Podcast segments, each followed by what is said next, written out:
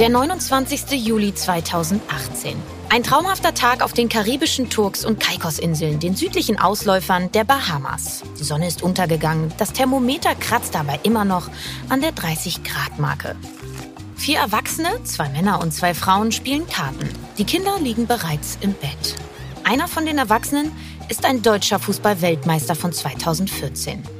In der Karibik muss dieser eine Enttäuschung verarbeiten. Bei der gerade erst zu Ende gegangenen Weltmeisterschaft in Russland ist er mit der deutschen Mannschaft als Titelverteidiger bereits in der Vorrunde kläglich gescheitert. Der Name des kartenspielenden Karibikurlaubers mit sportlicher Enttäuschung im Gepäck? Jerome Boateng. Es ist ein Patchwork-Urlaub. Boateng-Urlaub mit Shirin Sendler, der Mutter der gemeinsamen Zwillingstöchter Soleil und Lamia in dem karibischen Luxusresort. Die Mädchen sind sieben Jahre alt. Jerome und Shirin haben jeweils einen Freund bzw. Freundin mit auf die Turks- und Caicos-Inseln gebracht. Bis zum Abend des 29. Juli ist der Patchwork-Urlaub auch einigermaßen harmonisch verlaufen. Das ändert sich jedoch an diesem Abend. Die vier spielen Skippo, eine Mischung aus Uno und Romme.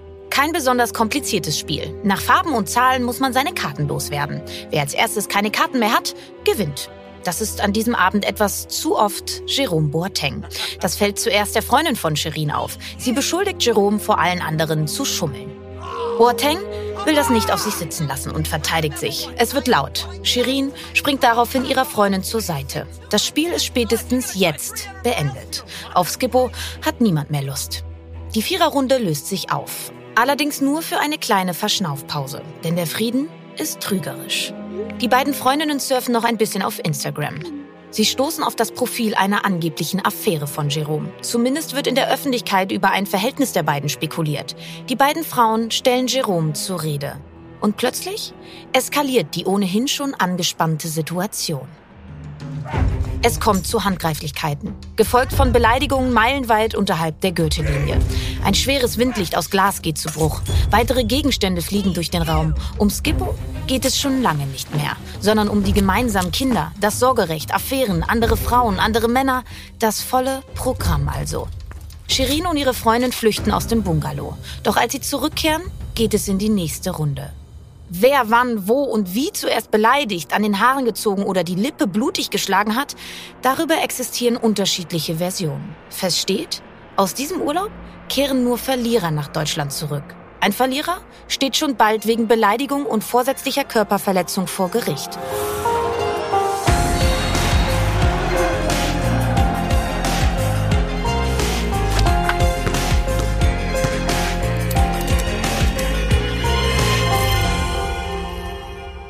Es ist Donnerstag und das heißt, herzlich willkommen zu Playing Dirty Sport und Verbrechen. Mein Co-Host Daniel Mücksch und ich, Lena Kassel, freuen uns sehr, dass ihr auch in dieser Woche wieder mit uns in einen Fall eintaucht. Und unser heutiger Fall verrät sehr, sehr viel über die deutsche Sportkultur und unseren Umgang mit deutschen Superstars. Ja, und wenn wir in Deutschland von Sportsuperstars sprechen, dann landen wir eigentlich fast immer beim Fußball. Mit einigen Ausnahmen, denn hier haben wir zum Beispiel ja auch schon die Fälle Dirk Nowitzki und Jan Ulrich zum Thema gehabt. Aber aber die meisten Superstars im deutschen Sport generiert ohne Zweifel der Fußball. Deutschland ist und bleibt eben eine waschechte Fußballnation. Und unser heutiger Protagonist gehört mit Sicherheit zu dieser Riege Superstars. Er ist zweifacher Champions League-Sieger, neunfacher deutscher Meister und ein Fußball-Weltmeister. Und selbst das ist nur ein kleiner Ausschnitt seiner Titelsammlung. Er hat zeitweise ein Hochglanzmagazin, das seinen Namen trägt, bringt seine eigene Sonnenbrillenkollektion auf den Markt und wird in den USA von Hip-Hop-Mogul Jay-Z und dessen Agentur Rock Nation gemanagt. Aber er steht eben auch wegen gefährlicher Körperverletzung vor Gericht. Heute beschäftigen wir uns bei Playing Dirty mit Jerome Boateng. Im Vorfeld hat mir Daniel schon verraten, dass dieses Thema für ihn besonders persönlich ist. Warum eigentlich? Ja, ich glaube, ich habe mich mit kaum einer Person beruflich mehr beschäftigt als mit Jerome Boateng. Besonders zu meiner Zeit bei Bunte. Das war genau zu der Zeit, als ganz Deutschland eigentlich ja schland gewesen ist und die deutsche Nationalmannschaft so übergroß gewesen ist mhm. und damit auch jeder Nationalspieler ein übergroßer Superstar gewesen ist. Kann man sich heute gar nicht mehr so richtig vorstellen. Ich oh, natürlich dann auch immer direkt eine Schärfe drin. nee, ich habe natürlich dann auch versucht, an Jerome Boateng immer wieder ranzukommen. Das hat auch irgendwann mal geklappt. Ich habe ihn zu Interviews persönlich getroffen und konnte ihn da persönlich auch erleben im 1 zu 1. Aber dann gab es natürlich auch 2012 die Gina Lisa-Affäre von ihm. Das hat nochmal eine ganz neue Entwicklung da reingebracht und da habe ich wirklich mitbekommen, wie so das System Jerome Boateng hinter den Kulissen funktioniert. Mhm. Und davon werde ich uns natürlich auch in unserer heutigen Folge noch ausführlich berichten. Wir schauen natürlich nicht nur auf Jerome Boateng. Du hast schon das System Jerome Boateng angesprochen. Wir versuchen hier ja auch immer den Blick über den Einzelfall hinaus, wollen den doppelten Boden verstehen und das große Ganze analysieren. Und bei diesem Fall bietet sich das leider so zwangsläufig an wie bei nur wenigen anderen Fällen. Was sagt der Fall Boateng über das System Profifußball aus, über den Umgang mit Frauen, über Allmachtsfantasien der Spieler, aber auch des Umfelds aus Beratern, Freunden und Kollegen? Zu all diesen Fragen kommen wir im Laufe unserer heutigen Folge. Um die Mechanismen dahinter zu verstehen, wollen wir zunächst den jungen Jerome Boateng in den Fokus rücken, seine Kindheit und Jugend nachvollziehen und dafür begeben wir uns nach Berlin Ende der 80er Jahre.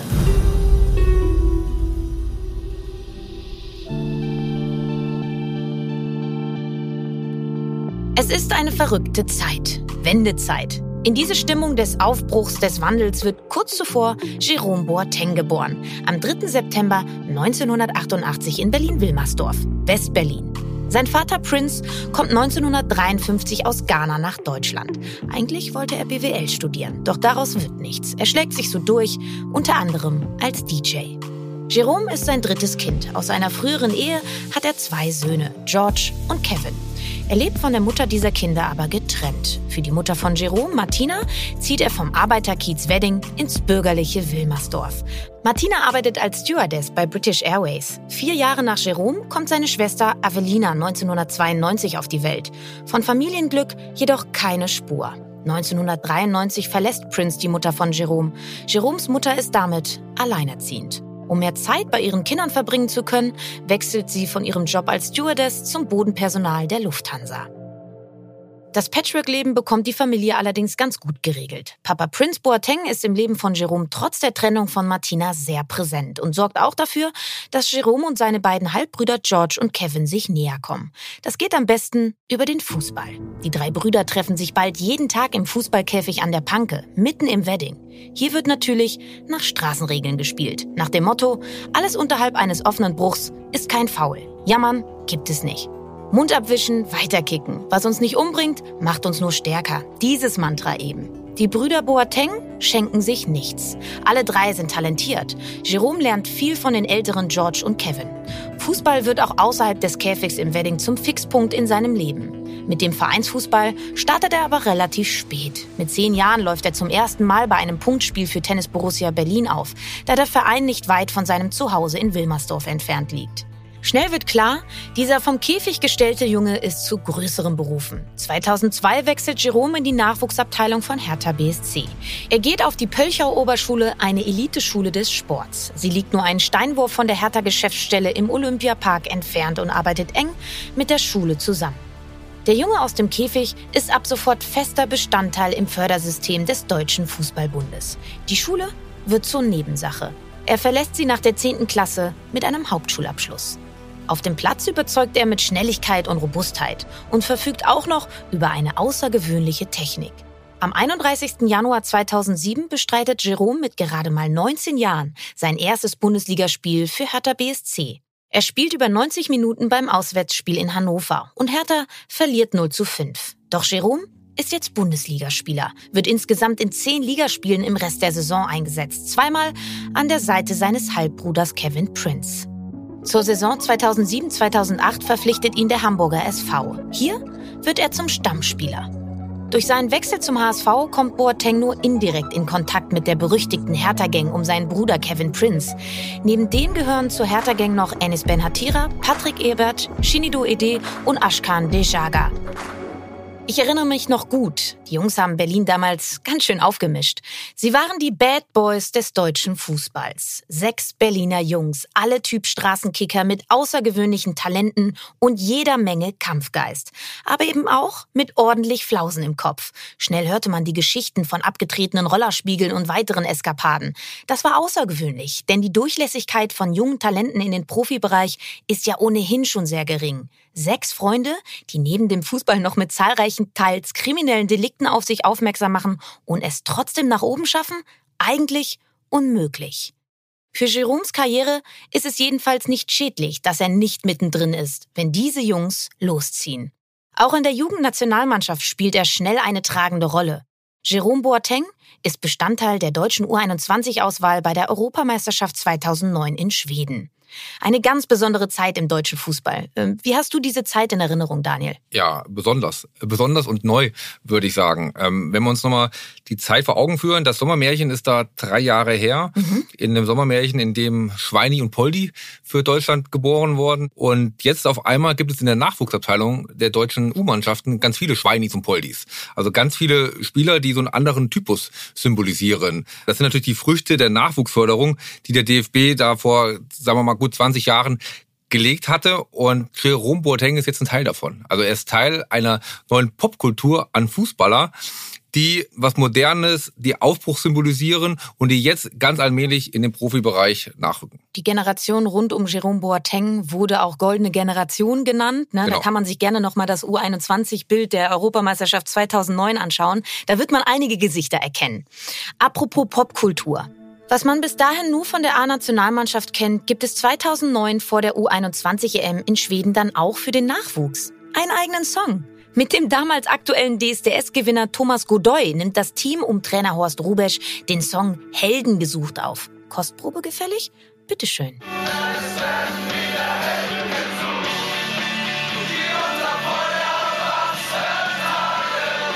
Zum Glück konnten die Jungs besser Fußball spielen als singen. Aber das konnten sie halt richtig gut. 4 zu 0 Sieg im EM-Finale gegen England und hier mal ein kleiner Querschnitt aus dem Kader. Ich habe ihn ja schon angesprochen, der damaligen U21-Europameister.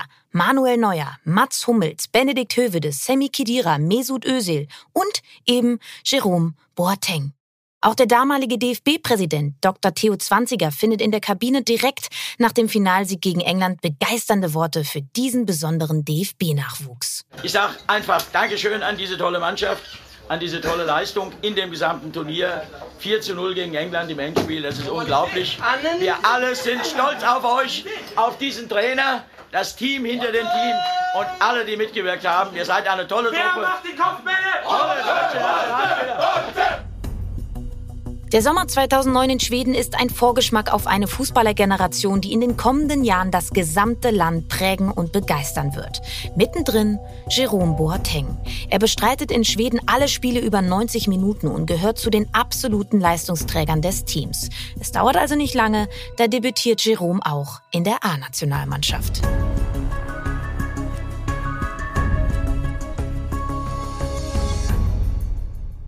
Im WM-Qualifikationsspiel am 10. Oktober 2009 gegen Russland steht er in der Startelf. Ein sehr wichtiges Spiel damals in Moskau und auch ein Risiko von Bundestrainer Joachim Löw, Boateng als Außenverteidiger aufzustellen.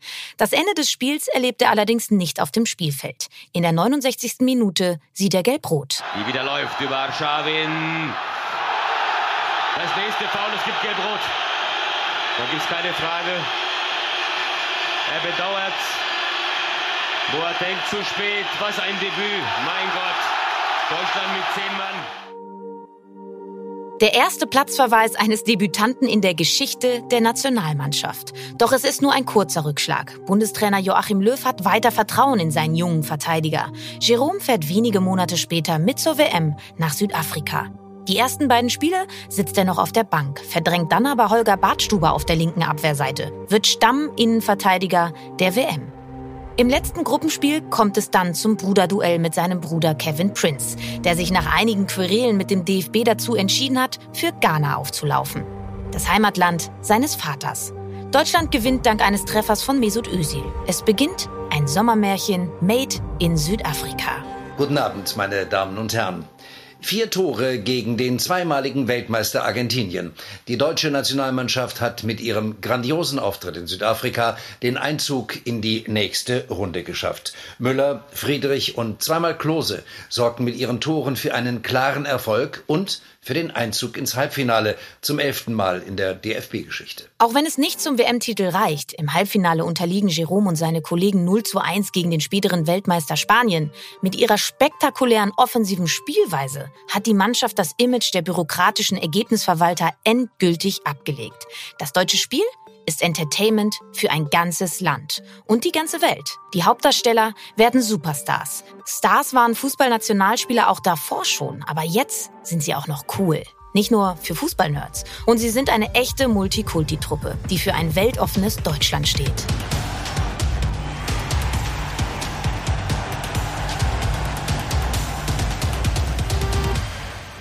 Jerome Boatengs Vereins- und Nationalmannschaftskarriere ereilt danach ein kleiner Knick. Er wechselt vom Hamburger SV nach der WM 2010 zu Manchester City.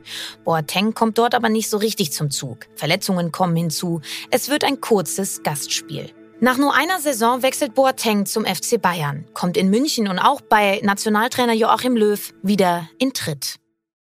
Vor der EM 2012 in Polen und der Ukraine macht er aber keine sportlichen Schlagzeilen. Boateng sorgt für einen gigantischen Boulevardknall. Boulevardknall?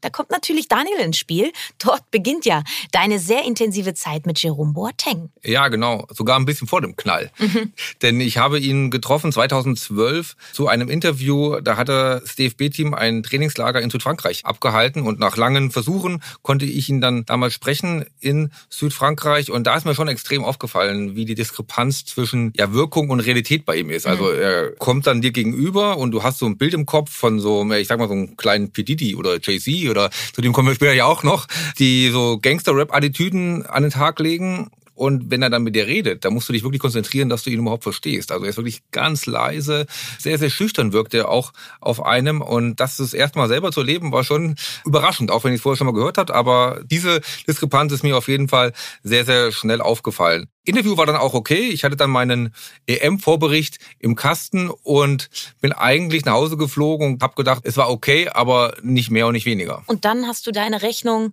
aber ja ohne eine gewisse Gina Lisa gemacht. Ja, genau. Da kam nämlich Gina Lisa Lofink äh, ins Spiel. Ich glaube, paar Tage, es waren glaube nur vier, fünf Tage danach, hat die Bildzeitung dann getitelt von einem Treffen mit ihr und Jerome in einem Berliner Hotel mit irgendwie ausgiebigen Partys und mit Verlängerungen in Hotelzimmern.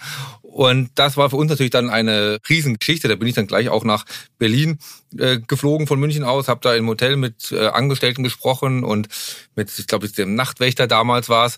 Und die haben mir viele Sachen dann auch bestätigt. Also es war relativ klar, dass es sehr, sehr ähnlich abgelaufen ist, wie es auch damals in den Medien kolportiert worden ist. Und die Aufregung danach war wirklich riesengroß beim DFB und vor allem bei seinem Berater Jörg Neubauer.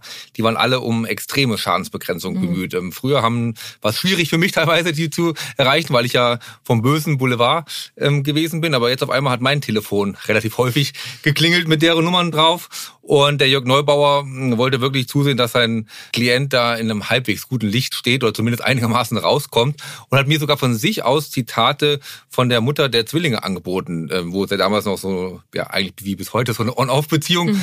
ähm, gegeben hat. Und das fand ich schon auch ein bisschen skurril. Ich habe eigentlich meine Geschichte fertig gehabt. Dann wollte er sozusagen mir noch einen Spin mitgeben für die Geschichte, ähm, damit der Jerome noch ein bisschen besser äh, dasteht. Und ich habe das dann auch so halbwegs verwendet, die Zitate, haben die Geschichte dann auch groß gemacht. Hinterfrage ich mich manchmal, ob ich vielleicht hätte da ein bisschen kritischer sein sollen und nicht, mich nicht vielleicht so ganz so zu einem Spielball des Beraters hätte machen sollen. Aber es war für mich als junger Journalist eine Riesengeschichte. Es waren vier Seiten in der bunten äh, in der nächsten Woche und ähm, es war wirklich mit Dato, das kann ich so sagen, meine größte Geschichte, die ich gehabt habe. Und das ist ja auch das perfide, ne? Du hattest dann plötzlich diesen exklusiven Zugang, aber nur weil sie ja im Gegenzug was von dir erwartet haben. Und dieser Zugang ist ja im Vorfeld verwehrt gewesen. Und das zeigt genau. ja dann auch schon ein bisschen die Machtstruktur, die rund um so einen Profifußballer ja, aufgebaut exakt. ist. Ne? Ja, genau. Das ist jedenfalls das erste Mal gewesen, dass das Image des Vorzeigeprofis von Jerome Boateng Risse erhält. Und selbst der Bundestrainer Joachim Löw äußert sich zu dem nächtlichen Auswärtsspiel seines Abwehrspielers. Selbstverständlich, selbstverständlich hat er eine Bringschuld, hier auch, dass mir das nicht gefallen hat, was am Wochenende ähm, da war. Das ist wohl selbstverständlich. Sportlich läuft es bei der EM danach auch nur so lala. Aus im Halbfinale gegen Italien. Doch das war alles nur das sportliche Vorspiel für den ganz großen Knall unter dem Zuckerhut. Nächste Chance für die goldene Generation des DFB, Brasilien. WM 2014. Hier kommt es zur Krönung. Fußball-Weltmeister Deutschland. Boateng ist im Finale maßgeblich an dem Erfolg beteiligt, lässt den argentinischen Superstar Lionel Messi weitestgehend nicht zur Wirkung kommen. Ab sofort geht es nicht mehr größer. Fußball-Weltmeister. Willkommen im deutschen Sportolymp Jerome Boateng. Und mit dem FC Bayern gewinnt er auch weiter einen Titel nach dem anderen.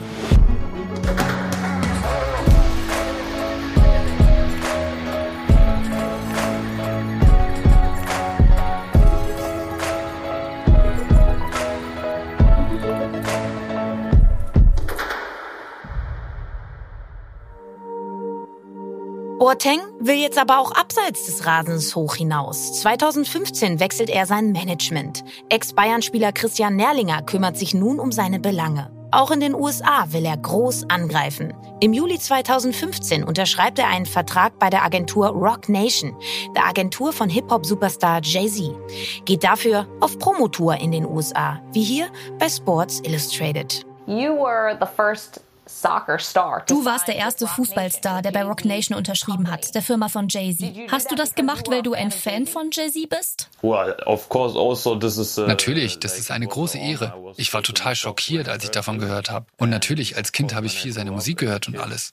Und ihn dann zu treffen, war, als würde ein Traum wahr werden. Met him was, yeah, like a dream come true.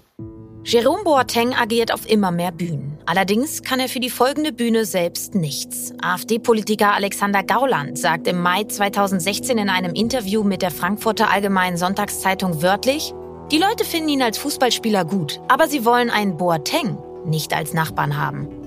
Kurz vor der EM 2016 gibt es kein anderes Thema mehr. Deutschland diskutiert über Nachbarn, Rassismus, Populisten und Fußballgeneration. Die überwältigende Mehrheit steht auf der Seite von Boateng. Auch das Kanzleramt.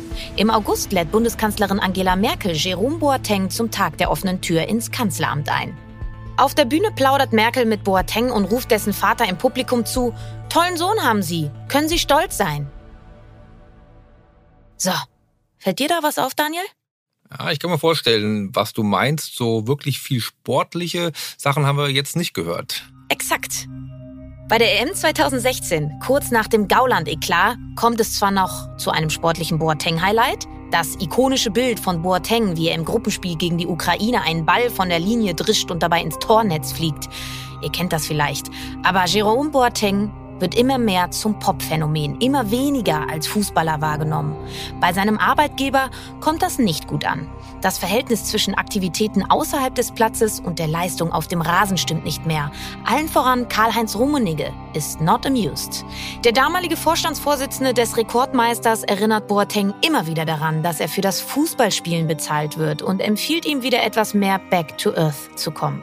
Wie hast du ihn zu dieser Zeit erlebt, Daniel? Ja, relativ nah. Ich war zu der Zeit Bayern-Reporter beim Münchner Merkur und der TZ gewesen. Und man darf nicht vergessen, Jerome Boateng war ja Fußballer des Jahres 2016 noch. Also er war noch nicht so ganz sportlich bedeutungslos. Also mhm. er hat auch noch ein gutes sportliches Standing teilweise gehabt. Aber die Bosse waren wirklich stinksauer wegen seiner Aktivitäten außerhalb des Platzes. Allen voran Uli Hoeneß und Karl-Heinz Rummenigge. Das haben sie auch in vertraulichen Gesprächen immer wieder sehr, sehr deutlich gemacht, dass ihnen das so gar nicht schmeckt. Er hat auch dann auch immer viel am Verein vorbeigemacht. Das ist natürlich auch was bei den Bayern auch überhaupt nicht geht dass er Verträge abgeschlossen hat, dass er äh, Interviews gegeben hat, wo die Verantwortlichen nichts von wussten. Also die Bayern wollen ja da immer sehr, sehr ihre Hand über alles äh, drauf haben. Sonnenbrillenkollektion, Taschenkollektion, das Magazin Boa ähm, gab es ja dann. Also der war so präsent auf allen möglichen Spielfeldern, nur nicht am Platz.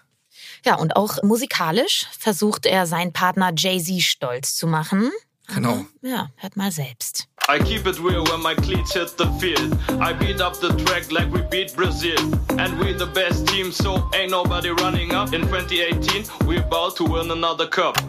Kurz vor der WM 2018 versucht Jerome Boateng im Musikvideo zu dem Song Training Day mit dem britischen Comedian Jack Whitehall einen weiteren WM-Titel herbeizurappen. Mit wenig Erfolg. Sportlich wird die WM 2018 in Russland zum Desaster.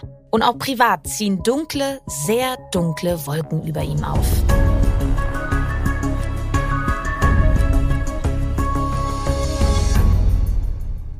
Bei der WM 2018 in Russland scheidet das deutsche Team in der Vorrunde aus. Es kommt zu dem folgenschweren Urlaub mit seiner immer mal wieder Ex Shirin Sendler, den gemeinsamen Zwillingstöchtern Soleil und Lamia und den Freunden des Paares. Von diesem Urlaub haben wir schon am Anfang unserer Folge gehört. Shirin Sendler geht nach dem Urlaub in München zur Polizei und erstattet Anzeige. Boateng lebt mit seinen beiden Töchtern, für die er zu diesem Zeitpunkt das alleinige Aufenthaltsbestimmungsrecht besitzt, im Münchner Vorort Grünwald. Die Behörden nehmen die Ermittlungen auf und am 11. Februar 2019 erhebt die Staatsanwaltschaft Anklage. Zunächst wegen gefährlicher Körperverletzung und Beleidigung. Doch der Richter hat Zweifel an dem Tatbestand der gefährlichen Körperverletzung. Es entbrennt ein juristisches Tauziehen zwischen Richter und Staatsanwaltschaft, was den Prozessbeginn in die Länge zieht. Die Corona-Pandemie verzögert das Verfahren zusätzlich. Noch während Jerome Boateng auf seinen Prozess in München wartet, kommt es zum nächsten Drama zu einem tödlichen Drama.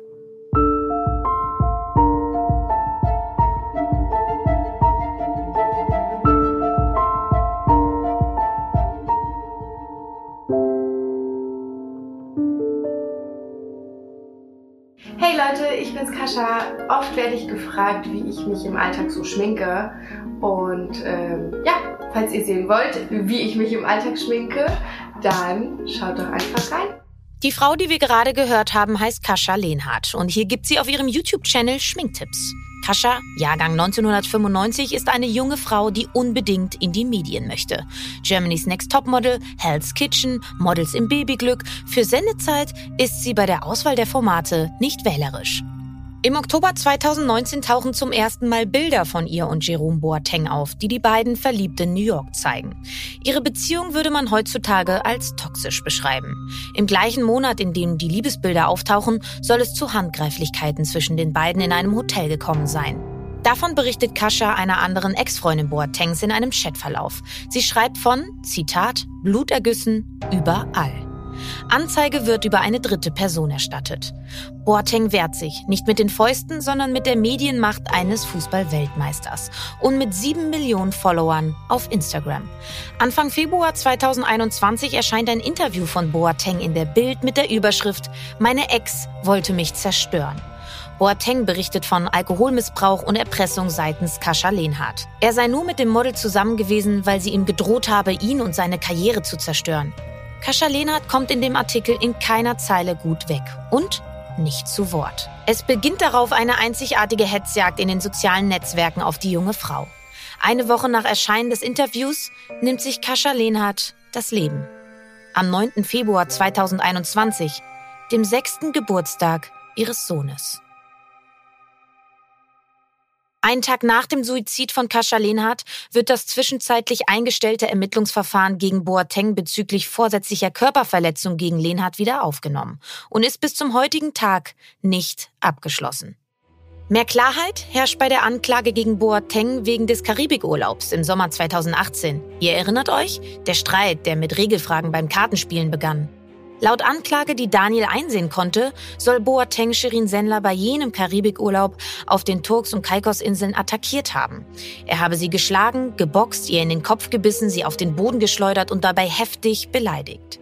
Die Staatsanwaltschaft fordert eine Bewährungsstrafe von 1,5 Jahren und eine Geldauflage von 1,5 Millionen Euro. Der Prozess findet am Donnerstag, den 9. September 2021 in München statt. 10 Uhr, Schwurgerichtssaal A101. Hier wurden bereits die NSU-Prozesse verhandelt. Beide Seiten schildern vor Gericht ihre Version der Ereignisse. Daniel, du warst ja auch vor Ort. Wie hast du den Prozess erlebt? Ja, bedrückend habe ich ihn erlebt. Das lag ganz äußerlich schon mal daran, dass Corona da noch viel präsenter war und alle Beteiligten Masken getragen haben, Abstände eingehalten werden mussten. Aber was mich wirklich auch verwundert hat, waren diese unterschiedlichen Versionen, die beide vor Gericht dargelegt haben, also Shirin und Jerome. Also Jerome hatte so erzählt, als sei es ausschließlich Verteidigung gewesen, was er gemacht hat. Als sei er attackiert worden und hätte dann die Shirin weggeschubst und die sei unglücklich gefallen und sei gegen so eine Laterne geprallt. Also dass es wirklich sehr, sehr unglücklich gewesen ist, aber keinerlei Intention von ihm ausgegangen ist. Sherin hat es dann wiederum ganz anders erzählt, dass sie attackiert worden ist von Jerome und dass sie wirklich extrem Panik und Angst gehabt hat. Und das war ein Abend mit zwei völlig unterschiedlichen Versionen. Jerome hat dann von seiner Seite noch angebracht, dass ja der Urlaub danach weitergegangen ist. Das gibt dann noch Bilder, wie sie wenige Tage später zusammen bei irgendwelchen Abendveranstaltungen zusammen waren, die ganze Reisegruppe und wo man nichts drauf erkennt, dass da irgendwie böses Blut oder irgendwie Aggression oder so in der Luft gewesen ist. Also das ist von der Verteidigung von Jerome noch vorgebracht worden und es waren aber ja auch Mediziner, die dann ausgesagt haben und die wiederum haben ja dann Shirin mehr geglaubt. Und auch weil die Mediziner die Darstellungen von Shirin Sendler als glaubhaft beurteilen, fällt das Gericht am selben Tag noch das Urteil. Boateng wird wegen vorsätzlicher Körperverletzung in Tateinheit mit Beleidigungen schuldig gesprochen. Das Gericht verhängt eine Geldstrafe von 60 Tagessätzen zu je 30.000 Euro. Das macht 1,8 Millionen Euro. Der höchstmögliche Tagessatz. Bei dem Verdienst eines Fußballprofis nicht sonderlich verwunderlich. Boateng muss zudem die Verfahrenskosten tragen. Alle Beteiligten gehen in Berufung. In der zweiten Instanz sieht das Gericht den Tatvorwurf bestätigt, verhängt aber eine Geldstrafe von 120 Tagessätzen zu je 10.000 Euro. Insgesamt 1,2 Millionen Euro. Klingt erstmal nach weniger als beim ersten Urteil. Der Unterschied liegt aber im Detail. Einerseits ist der Tagessatz niedriger, die zweite Instanz geht also von einem niedrigeren Einkommen aus.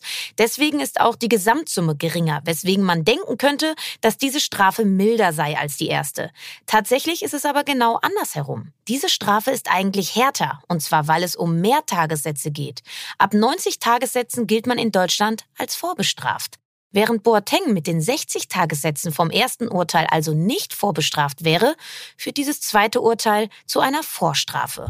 Allerdings, vor ein paar Wochen hat das Gericht dieses zweite Urteil aufgrund formeller Fehler aufgehoben. Und das heißt nicht, dass Boateng jetzt freigesprochen ist. Der Prozess geht einfach nochmal von vorne los. Weniger aus inhaltlichen Gründen. In den bisherigen Verhandlungen sind formale Fehler bei der Beweisaufnahme und Anträgen passiert, die nun einen neuen Prozess erforderlich machen. Das juristische Kräftemessen geht also weiter.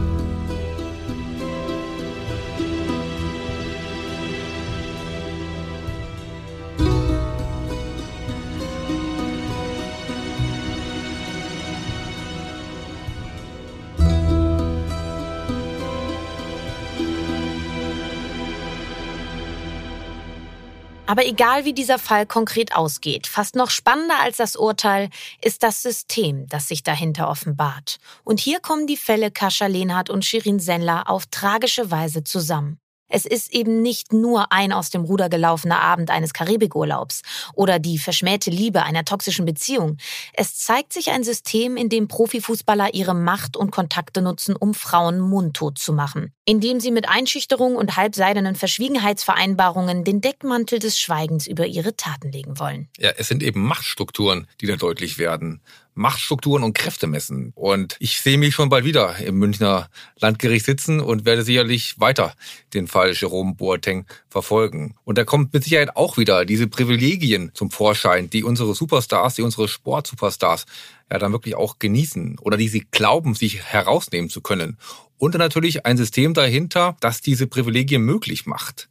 Das sind natürlich Berater, Vereine etc aber auch, so selbstkritisch muss man sein, die Medien, die natürlich dieses Spiel auch zu einem gewissen Punkt mitmachen und wir uns dann auch zu Komplizen dieser Superstars zum Teil machen.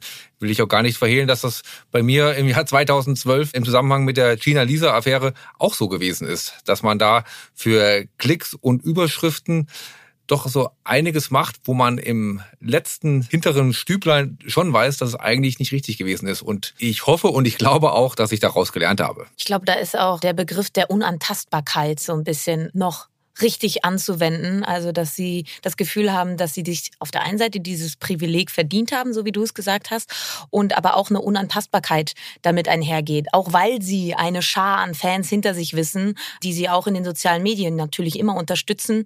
Und jedweder, genau. Äh, der da irgendwas gegen sagt, wird mundtot gemacht, auch von den Fans. Nicht nur von den Beratern, sondern eben auch von den Fans. Und daher kommt diese Unantastbarkeit. Total.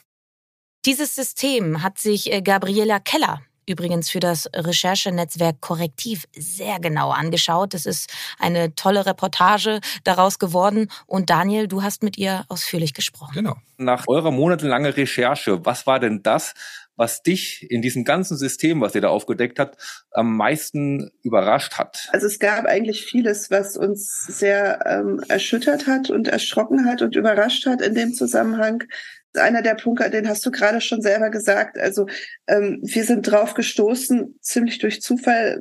Meine Kollegin und ich, wir sind beide keine erfahrenen Sportjournalistinnen, ähm, aber dass so nach und nach uns immer wieder gesagt wurde, dass das Thema eigentlich bekannt ist, dass ganz viele Journalisten, Journalistinnen davon wissen oder davon schon gehört haben. Und das betrifft zum einen natürlich die Sportjournalisten und zum anderen ähm, aber auch so die Gesellschaftsjournalistinnen und Journalisten so aus dem bunten Bereich, die natürlich auch alle einen engen Kontakt zu diesen ähm, Spielerfrauen haben und hatten und natürlich auch schon das ein oder andere mitbekommen oder gehört hatten. Aber dadurch, dass die Männer so eine starke mediale Macht eben haben, ist das bisher nicht aufgegriffen worden. Also das war so ein Punkt. Und ein anderer sicherlich, wie weit die Handhabe so geht, wie weit die Gewalt geht tatsächlich. Also beschäftige mich auch so mit dem Thema häusliche Gewalt, nicht nur wenn es prominente Frauen trifft, sondern auch im Durchschnittspaaren. Und was ich da bemerkenswert fand, war, wie tatsächlich die Täter gedeckt sind durch so einen Apparat, der sich darüber wirkt und der natürlich auch eine gewisse Form von Straflosigkeit bedeutet oder Konsequenzenlosigkeit. Und das wird auch so gesagt in zum Beispiel Sprachnachrichten, die uns vorliegen, wo dann Bekannte dieser Männer gesagt haben, dir wird keiner glauben und bei ihm ist es sowieso so, der steht das nächste Mal wieder auf dem, auf dem Platz, schießt sein nächstes Tor und dann redet da keiner mehr drüber. Wenn du die versuchst, mal ein bisschen übereinander zu legen, wo würdest du da die eindeutigsten äh, Parallelen sehen, die in wirklich äh, fast allen Fällen bei euch aufgetaucht sind? Eine Parallele, also bei den, beim Vorgehen fand ich bemerkenswert, wie stark die Übergriffe in Richtung von Kontrolle gingen. Dass ähm, immer so ein ganz starker Fokus darauf war, die Frau auch über die Trennung hinaus, diese Machtausübung und dieses, die Person in allen Facetten zu kontrollieren. Also wir hatten zum Beispiel in mehreren Fällen Hinweise auf eine Überwachung der technischen Geräte, Ausspionieren von Handys, ähm, bis hin zu so einer ganz viszeralen Einschränkung der Person, dass wir also mehrfach gehört haben, dass Frauen eingesperrt wurden, in Badezimmern sogar eingesperrt wurden,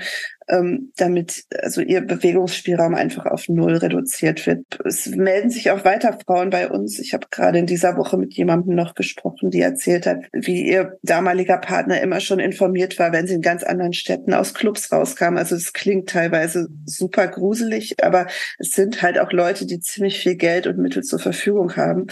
Und ähm, in den Fällen, die wir uns angeguckt haben, wo auch viel darauf hinsetzt, deutet, dass sie die einsetzen. Du hast das jetzt auch relativ nüchtern aus deiner Recherche erzählt, aber man muss sich ja, glaube ich, immer bewusst machen, das sind einfach kriminelle Taten, die da passieren. Und das Gefühl sagt mir zumindest auch nach der Lektüre, dass da die in den seltensten Fällen zur Rechenschaft gezogen werden, was dann wirklich die kriminelle Verfolgung von sowas angeht. Ja, also es ist sicherlich ein Mischmasch von Problemen. Ne? Also generell haben wir in Deutschland nach wie vor ein großes Problem in der Justiz mit der Verfolgung von ähm, häuslicher Gewalt. Und hier in den Fällen kommt sicherlich auch also die Männer haben einfach wahnsinnig viele Möglichkeiten zur Verfügung. Und wie wir es gerade auch schon gesagt haben, sie sind ja auch nicht alleine. Sie sind in einem Kontext von einem riesigen, Millionen, Milliarden schweren System, was als Prio hat, diese Spieler zu schützen, jetzt gar nicht im bösen Sinne, sondern einfach auf die aufzupassen und zu gucken, dass dieses super wertvolle Asset, was man da hat, dass diese Investition sich rentiert. Und ähm, wenn dann eine Frau daherkommt und solche Vorwürfe erhebt, dann ist es in diesem, also das war unser Eindruck, der sich aus der Recherche ergeben hat. In den problematischen Fällen, die uns vorliegen, war es dann so, dass die Frau plötzlich als dieser Problemfaktor erschienen ist, der dieses Investment gefährden kann. Und dann haben wir eben nicht mehr einen potenziell oder mutmaßlich gewalttätigen Mann und ein, ein Opfer, sondern ein Asset und ein Störfaktor. Und das verschiebt halt total diesen Referenzrahmen. Und dann kommen die Anwälte ins Spiel und dann kommen Berater ins Spiel. Und letztlich ist da natürlich auch wahnsinnig viel Professionalität im Managen von Krisen und Problemen im Spiel, was nun mit den Interessen oder mit dem Schutzbedürfnis der betroffenen Frau so gar nichts zu tun hat. Ne? Das geht hin bis zu Anwälten, die dann hinzugezogen werden, um bestimmte Verträge auszuarbeiten, Verschwiegenheitsverpflichtungen auszuarbeiten oder Anleitungen, die Anwälte sich dann im Auftrag ausdenken. Und wir haben in mehreren Fällen definitiv, dass auch Berater dann vorgetreten sind, Vereinsmanager angetreten sind und die wirklich abgeraten haben, an die Öffentlichkeit zu gehen und abgeraten haben, zur Polizei zu gehen. Das ist jetzt nicht immer so ein, so ein ganz finsteres Vorgehen. Das ist häufig auch, kommt so gut väterlich daher, so, so onkelig, so überlegt, das willst du doch auch nicht. Du willst doch auch nicht, dass deine Schmutzwäsche in der Öffentlichkeit, natürlich wollen die das auch nicht.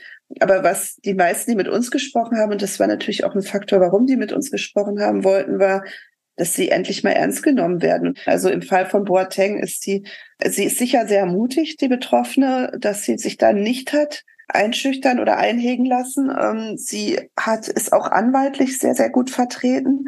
Das ist von dem Gericht sehr, sehr ernst genommen worden, von der Staatsanwaltschaft von Anfang an. Das war zumindest mein Eindruck, dass sie da auch nicht bereit waren, das Klein-Kleinen abzutun oder das sich da von, den, von dem Star-Faktor beeindrucken zu lassen, was tatsächlich auch etwas ist, wo sich einige der Täter, wovon sie auszugehen scheinen. Es geht um Vorwürfe von sehr, sehr gravierenden Angriffen. Zu den Anklagepunkten zählte ja auch eine, eine gefährliche Körperverletzung. Dafür ist er nicht verurteilt worden. Er streitet es ja sowieso alles samt und sonders ab. Das erste Verfahren, da haben mir Beteiligte hinterher erzählt, dass es absolut selten ist, dass so ein langes Verfahren gemacht wird wegen so einem Vorwurf. Das ist nicht üblich. Was aber auch daran lag, dass sie in Bausch und Bogen alles abgestritten haben und gesagt haben, es wäre eine He-Said-She-Said-Situation, wo dann gesagt wurde, das ist es einfach nicht. Also es gibt da schon ziemlich viele Belege, die die Geschädigte oder die die Nebenklägerin vorbringen konnte. Es gibt Atteste, es gibt Fotos, es gibt mehrere Augenzeugen. Also das bedingt natürlich eine relativ komplexe Beweisaufnahme, weil diese Augenzeugen gehört werden müssen, die Fotos gesichtet werden müssen. Und dann kam die ähm, Verteidigung von Herrn Boateng noch mit einem Video, wo zu sehen war, wie Sherin S. tanzt, wo sie dann die, äh, die, die, die These verbreitet haben, mit solchen Verletzungen konnte man nicht so tanzen. Und dann wurden Sachverständige hinzugezogen, die nun diskutiert haben, ob man so tanzen kann, mit welchen Verletzungen hin und her. Das war schon alles relativ absurd und auch teilweise sehr verstörend anzugucken, muss ich ganz ehrlich sagen. Und dadurch, dass das so gemacht wurde und dass aber auch die Anwälte nicht eingelenkt haben auf keiner Seite, dadurch hat sich das eben so lange hingezogen. Und in dem Berufungsprozess war es definitiv so, dass der Richter davon ziemlich genervt war. Das hat er auch irgendwie durchblicken lassen und naja, vielleicht ist das jetzt auch ein Grund für die Tatsache, warum diese Revision durchgegangen ist. Tragische Beziehungen gab es ja auch früher bei Fußballern, bei Sportlern, bei Stars. Aus meiner Sicht ein großer Unterschied ist die neue Form der Öffentlichkeit, dass man ja wirklich den tragischsten Fall äh, bei Jerome Boateng gesehen hat über die sozialen Medien und die soziale Medienmacht, die sozusagen dahinter steht. Hast du das auch gemerkt, gespürt? Also diese Dynamik im Fall von Kascha Lehnhardt und Boateng ist eigentlich noch eine klassische Mediengeschichte, weil ausgelöst wurde das alles durch ein Interview in der Bildzeitung. Das heißt, man hat diesen Schulterschluss zwischen dem prominenten Mann und dem mächtigen Überbau und diesem supermächtigen großen Boulevardblatt. So. Und das ist eine ganz klassische Konstellation. Und das habe ich in anderen Fällen auch so gesehen, wo es vielleicht dann nicht die Bildzeitung war, sondern aber irgendwie große Lokalzeitungen, ähm, generell Sportpresse. Das halte ich nach wie vor immer noch für die vorgelagerte Ebene. Also diese ganz klassischen Verbindungen und dieser Internetmob, ja, der kann dazu kommen oder kann nicht hinzukommen. Und ich glaube aber, dass diese Tragik oder diese Spirale, in die Kascha Lehnhardt am Ende gekommen ist, ich bin, soweit ich den Fall kenne, der Überzeugung, dass das so vielleicht auch ohne soziale Medien hätte passieren können. Also ich finde, so wie es Bericht erstattet worden ist, so schlimm kann Cybermobbing sein, mit dem Fall definitiv nicht gerecht. Hast du das Gefühl, nachdem ihr angefangen habt, euch damit zu beschäftigen, es hat sich was geändert, vielleicht positiv geändert, dass sie vielleicht ein bisschen mehr Gehör bekommen, dass vielleicht auch bei den Behörden da andere Antennen irgendwie ein bisschen angegangen sind? Oder sagst du heute, weil du ja auch gerade gesagt hast, dass ihr weiter auch da arbeitet, ja ehrlicherweise sind die gleichen Geschichten, die wir schon, äh, weiß ich, vor anderthalb Jahren gehört haben? Ich meine, dass sich im Bewusstsein definitiv was verändert. Also was wir gemacht haben, ist, dass wir diesen Frauen, denen auch immer gesagt worden ist, dir wird keiner glauben und das interessiert überhaupt niemanden, was du erzählst, weil ich bin so und so viel Millionen wert und du bist gar nichts wert. Das haben wir gezeigt, das ist nicht so. Also das ist nicht nur so bei uns, wo wir irgendwie so ein Medium sind, wo wir auf Machtmissbrauch aufmerksam werden. Es hat definitiv, ist es in vielen Medien aufgenommen worden. Es hat ein Bewusstsein dafür geschaffen, dass es diese Problematik gibt. Und jetzt habe ich hinterher ganz oft gelesen, so ja, man weiß ja, dass da ganz oft oft Gewalt gegen Frauen im Profifußball passiert. So, ach, tatsächlich weiß man das, weil das habe ich vorher jetzt nicht so wahrgenommen, dass das so offen gesagt wurde. Ich glaube, dass das weitergehen wird, dass es weitere Recherchen geben wird. Ich glaube, dass es definitiv Frauen ermutigt hat, sich auch an die Öffentlichkeit, weil da bei den meisten Frauen echt schräg sitzt, ist so ein starkes Unrechtsgefühl. Die Motivation, an die Öffentlichkeit zu gehen, ist eben das. Ne? Also das Gefühl, dass du eine Ungerechtigkeit erlebt hast und du das nicht so, dass es irgendwie quer sitzt was ist mit dem Apparat Fußball? Ich glaube, das reicht nicht. Also es hat nicht die Art und Weise beeinflusst, wie wir den Fußball bewerten. Der Fußball ist irgendwie so ein Monolith, wo das von abprallt nach wie vor. Und dann interessiert eben doch tatsächlich noch eher die Frage, wie viele Tore hat der Spieler XY geschossen. Ähm, man hat es ja auch gesehen mit der Katar, das was war ein Riesentheater mit der Berichterstattung, Riesenschlagzeilen über die Menschenrechtsverletzungen und letztlich hat es aber auch nichts verändert. Also, dass man wirklich dahin kommt, dass man diese Rechenschaft möchte von diesem System, also ernsthaft möchte, auch darüber hinaus, dass viele Menschen wirklich sehr gerne Fußball gucken. Also vielleicht hat auch das Publikum da nicht immer Bock drauf, dass man da wirklich so eine Art von, naja, Rechenschaft haben möchte. Das weiß ich gar nicht, ob das gesellschaftlich schon so verankert ist, aber Deswegen glaube ich, ist es halt wichtig, die Geschichten zu erzählen, damit man irgendwann mal zu einem anderen Bewusstsein kommt. Was glaubst du denn, wie der Fall Boateng ausgehen wird jetzt? Also das, was ich gesehen habe, das ist das schon sehr, sehr, sehr viele Indizien und Beweise, aussagekräftiger Art vorliegen. Also das Ziel oder die Aussage von Boateng ist ja und seinen Anwälten, dass er das alles nicht gemacht hat und unschuldig sei. Das würde mich wundern persönlich, wenn das ein Gericht so befindet, zumal auch wenn jetzt die Revision sich durchgesetzt hat wegen ähm, bestimmten ähm, verfahrensbedingten Dingen ähm, ist ja keine Aussage zu den Beweisen. Es ist ja nichts, es ist, ähm, das stört mich auch immer ein bisschen daran, wie das dann in der Öffentlichkeit wiedergegeben wurde. Da ist jetzt mit der Revision durchgekommen, na, da war dann war vielleicht doch nicht wirklich was ja. dran. Ja, nee, das hat damit nichts zu tun. Es ist eine rein gerichtlich technische Angelegenheit. Für mich ist Justiz manchmal sehr schwer voraussehbar und ich würde mir da jetzt keine Erwartung anmaßen. Also ich bin gespannt, das kann ich sagen. Und es kann, glaube ich, noch in alle Richtungen gehen.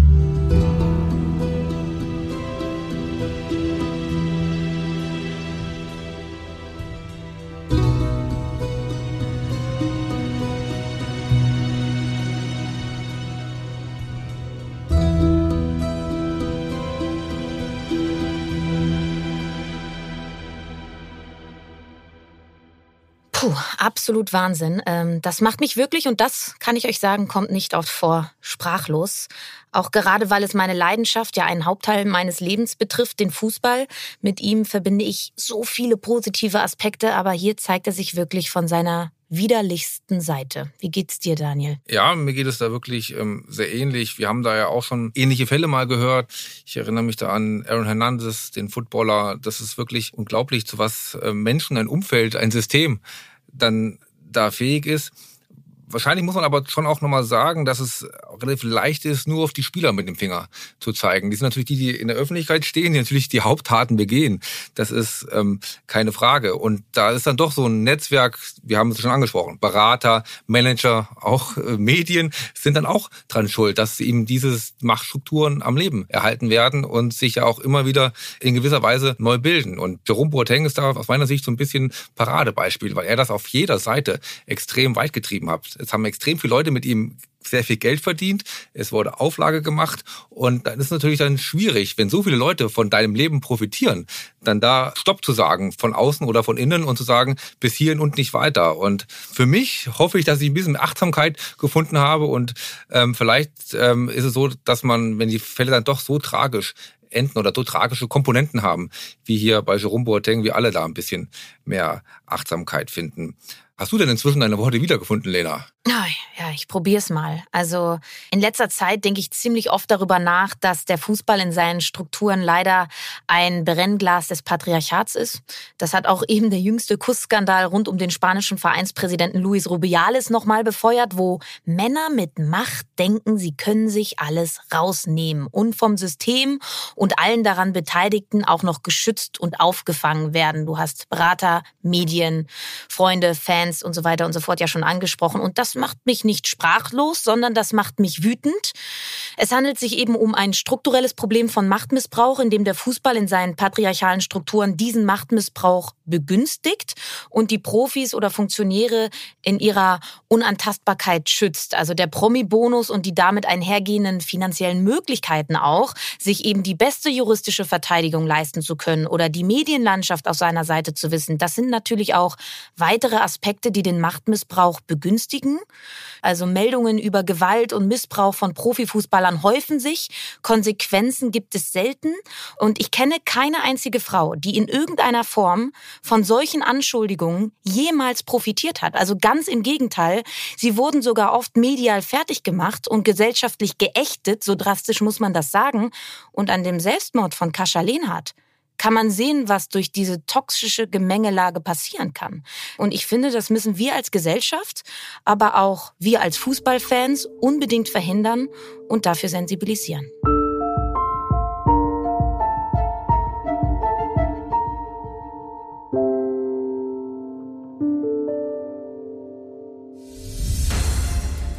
Damit schließen wir unseren heutigen Fall und wollen hoffen, dass wir in Zukunft etwas genauer hinschauen, wenn wir unsere Fußballhelden auf den Sportolympiefen. Nächste Woche machen wir dann eine kleine Zeitreise. Es geht in die USA der 20er Jahre. In eine Zeit der schwarzen Kastenwagen mit ihren großen bulligen Lichtern, der Schiebermützen und der Hosenträger. Und in die Hochzeit des Baseballs. Wir widmen uns dem Black Sox Scandal, in dem acht Spieler der Chicago White Sox in die Welt der Mafia und Spielmanipulation rutschen. Ein Skandal, der die Baseball- und Sportnation USA in ihren Grundfesten erschüttert hat. Und wenn wir von Mafia, 20er Jahre und Chicago reden, dann ist Al Capone natürlich auch nicht weit entfernt. Lasst euch also überraschen. Bis dahin, tschüss und wir hören uns.